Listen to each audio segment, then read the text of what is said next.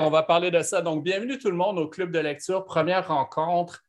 Euh, premièrement, je vous remercie d'être là ce soir ou si vous écoutez l'enregistrement. Et euh, je vais vous donner assez de temps pour lire le livre. Et je pense que ça va être une, euh, occasion fantastique de lire plein de livres cette année. Ben, l'année, si vous écoutez ça en 2024, c'est cette année. Donc, pour ceux qui vont réécouter l'enregistrement plus tard, et pour ceux qui sont là ce soir l'année prochaine. On va faire dix livres différents, donc on va couvrir plein de sujets différents. Et ce soir, on va parler d'un petit livre accessible de littérature québécoise moderne, contemporaine. Donc, je vous ai envoyé les notes et maintenant, je vais partager mon écran juste étant donné que... OK. Désolé. Partager l'écran. OK, ça change à chaque fois. Euh, donc, ici, ça devrait marcher. Donc, bienvenue encore une fois. On va parler de Chercher le vent de Guillaume Vignon. Et si vous avez des questions, s'il vous plaît, écrivez-les dans le chat et on va y répondre après. Je vais y répondre après. Donc, Chercher le vent. Guillaume Vignon, premièrement, où trouver le livre? Je suis allé voir un peu partout. Et euh, s'il vous plaît, fermez vos micros maintenant, juste le temps qu'on fasse cette partie. Donc, où trouver le livre? Vous pouvez le trouver un peu partout, mais plus facilement au Québec et au Canada.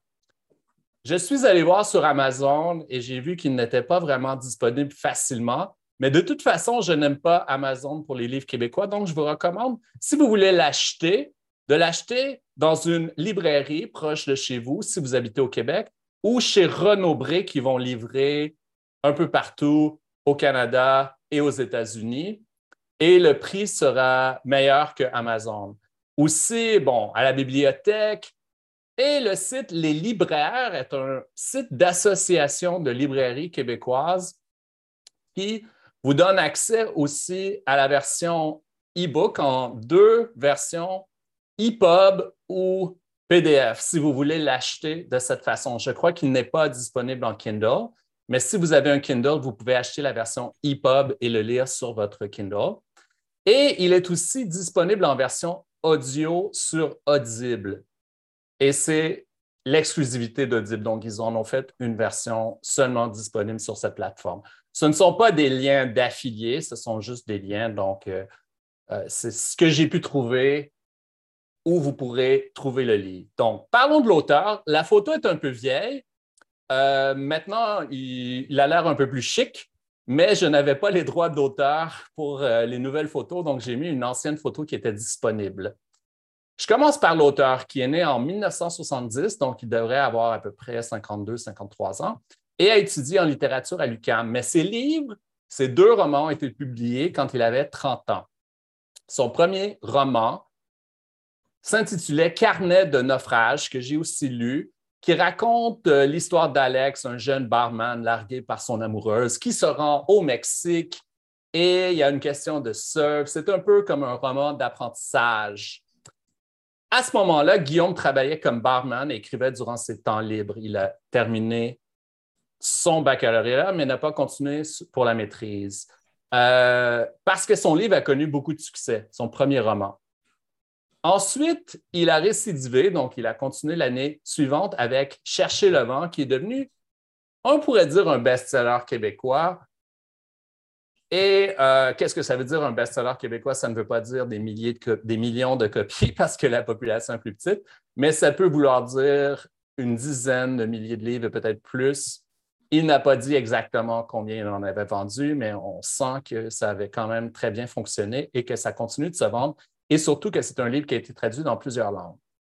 Mais surtout, et c'est sûrement quelque chose qu'il est un peu tanné d'entendre, Guillaume Vigneault est connu comme le fils de Gilles Vigneault. Donc, son père est beaucoup plus connu que lui. Son père est une sorte de légende de la culture franco-canadienne. C'est un poète, auteur, compositeur, interprète, homme de lettres, très connu. Euh, personne au Québec euh, de mon âge et plus vieux ne connaît pas le nom au moins de Gilles Vigneault. Il est particulièrement célèbre pour des textes engagés et ancrés dans la culture québécoise et de très, très célèbres chansons comme Chant du pays, Mon pays et des citations, peut-être même la citation la plus connue de toute la littérature euh, québécoise qui est Mon pays, ce n'est pas un pays, c'est l'hiver, tiré d'une chanson de Gilles Vigneault. Donc, et ça, c'est ma supposition, j'imagine que d'avoir un père aussi connu a été un certain poids pour son fils, et même quand son livre est sorti a connu un certain succès, il y a des gens qui ont dit Ah, ah c'est parce que tu es le fils de Gilles Vigneault. Et euh, il a répondu à ça, mais je ne pense pas que c'est le cas parce qu'il écrit dans un style complètement différent. Sauf ce qui est intéressant, c'est qu'à la suite du succès de ses livres, on n'a pas trop entendu parler de Guillaume Vigneault. C'est-à-dire qu'il a écrit un livre après l'autre, les a publiés, les deux sont devenus des succès, et ensuite, il n'a jamais écrit d'autres romans, ce qui a surpris pas mal de monde. Par contre, il a écrit plusieurs, pas un nombre incroyable, mais plusieurs scénarios de films, dont Tout est parfait en 2008, euh, Glace noire, Dernière chasse-galerie et Sympathie pour le diable. Et on dit qu'il a écrit pour la télévision, mais je n'ai pas trouvé beaucoup d'informations. Donc, il semble être un personnage un peu mystérieux, euh, loin des caméras. On ne sait pas trop ce qu'il a fait à la suite du succès de ses romans. Et euh, j'ai trouvé un article tiré du Devoir en 2016 où on a cherché à comprendre pourquoi il avait arrêté d'écrire. Et je pense qu'avec sa réponse, il, euh, c'est pas tellement ce qu'il dit, c'est plutôt ce qu'il ne dit pas, où on peut essayer de lire entre les lignes. Euh, donc, il dit, disons que le cinéma m'appelle plus souvent que mon éditeur. Je me sens plus souvent appelé par le cinéma. Peut-être aussi, les gens du cinéma lui proposent de faire des films plus souvent qu'on lui propose de faire des livres. Euh, mais en fait, la vraie réponse qu'il dit plus tard, ça ne fonctionnerait pas vraiment avec moi, la pression. C'est vraiment ma faute si je n'ai pas encore fait de nouveaux romans, surtout que mon éditeur m'avait averti en 2000, deux, attention, tu vas te prendre le, le doigt dans l'engrenage. Donc, euh, moi, ça m'a surpris parce que ces deux romans-là sont deux périodes de la vie, mais il a écrit au même âge. Donc, son premier roman, Carnet de naufrage, c'est l'histoire d'un jeune homme euh, d'une vingtaine d'années à peu près. Et ensuite, euh, Chercher le c'est plutôt l'histoire d'un homme à la mi-trentaine dans une sorte de crise, euh, midlife crisis, crise de la quarantaine, mais ici à 35 ans. Donc, il a écrit dans les deux cas deux romans, un peu d'apprentissage léger qui parlaient de deux âges différents. Et ensuite, il n'a rien écrit. Il dit que parfois, il se fait reconnaître dans dans des endroits publics et les gens lui demandent pourquoi il n'a pas écrit quelque chose de nouveau. Et une citation intéressante, j'avais du mal il y a 15 ans quand on, quand on m'appelait écrivain. Je trouvais ça abusif. Je répondais systématiquement que je n'avais aucune intention de devenir professionnel de ça. Je ne veux pas sortir un roman parce que j'ai besoin de manger. Le roman est commandé par quelque chose de plus profond que le scénario, dont je connais la forme. Le roman, c'est une forme à inventer à chaque fois. Et puis, il y a tellement d'écrivains qui font leurs livres chaque année et à qui on aurait le goût de dire pourquoi tu ne prends pas un peu le temps de vivre avant d'écrire. Donc, tout ça pour vous présenter un peu le personnage un peu mystérieux de Guillaume Vigneault, très connu de par son père, mais un peu disparu de la sphère publique depuis qu'il a écrit ces deux livres. Donc, le livre qu'on va lire, Chercher le vent, c'est un, ce qu'on pourrait appeler en anglais un road trip qui ne se traduit pas vraiment en français. Peut-être à cause que la France nous a donné la langue française et la France est un petit pays où cette idée de road trip, c'est une idée très américaine. Ça prend un grand pays pour faire un voyage en voiture. Donc, voici un. Je me suis amusé à refaire le trajet du voyage que vous allez suivre. Ça part à Val d'Or, en Abitibi-Témiscamingue, et avec un petit passage à Montréal, on se rend jusqu'au Maine, où on va passer un certain temps, et ensuite, après un arrêt en Floride, il y a une partie du livre qui se passe en Louisiane, à Shell Beach, avant de se revenir sur ses pas et de se terminer à New York. Donc, c'est où exactement Val d'Or? Val d'Or, c'est en Abitibi.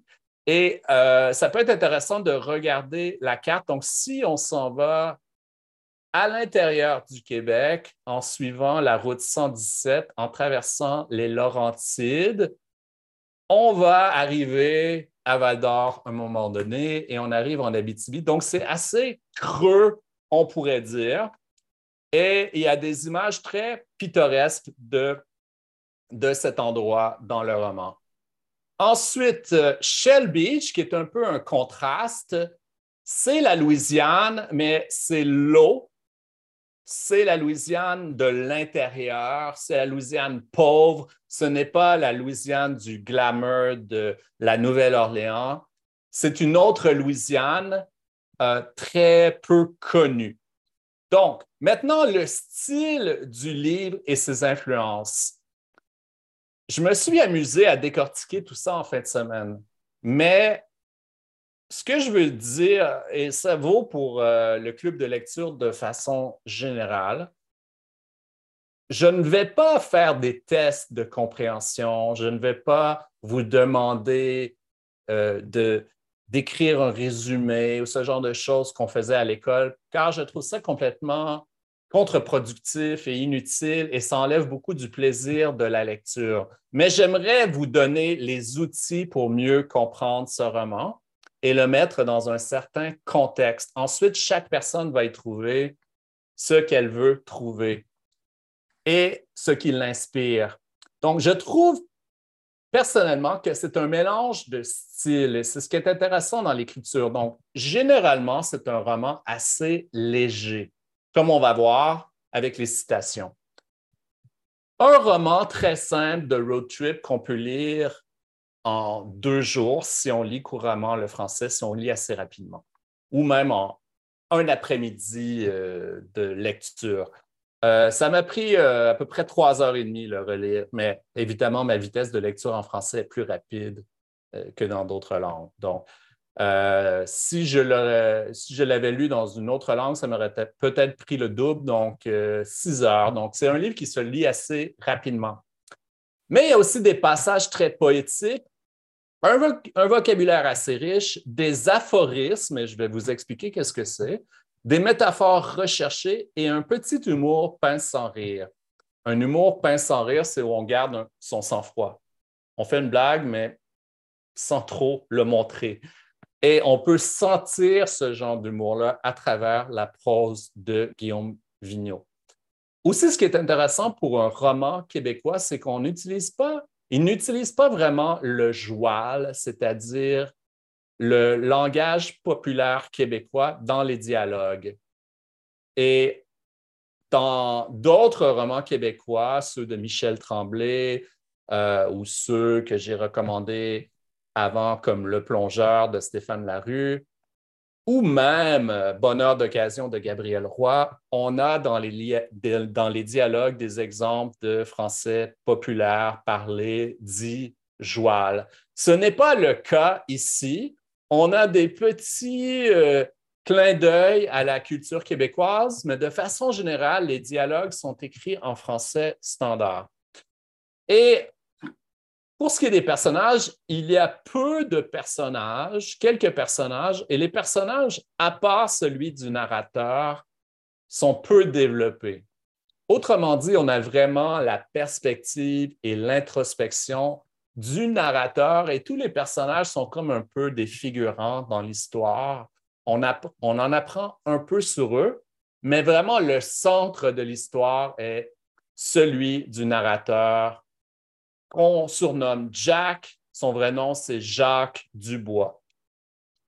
Vous avez un mois pour lire le livre, donc euh, ça vous donne assez de temps et peut-être que certains d'entre vous vont lire le livre assez rapidement. Et si vous voulez approfondir, j'ai choisi trois livres que vous pourriez lire en plus de ce roman-là. Euh, je trouve que c'est une bonne idée de lire Carnet de naufrage de Guillaume Vigneault parce que les deux livres vont ensemble. J'ai l'impression que le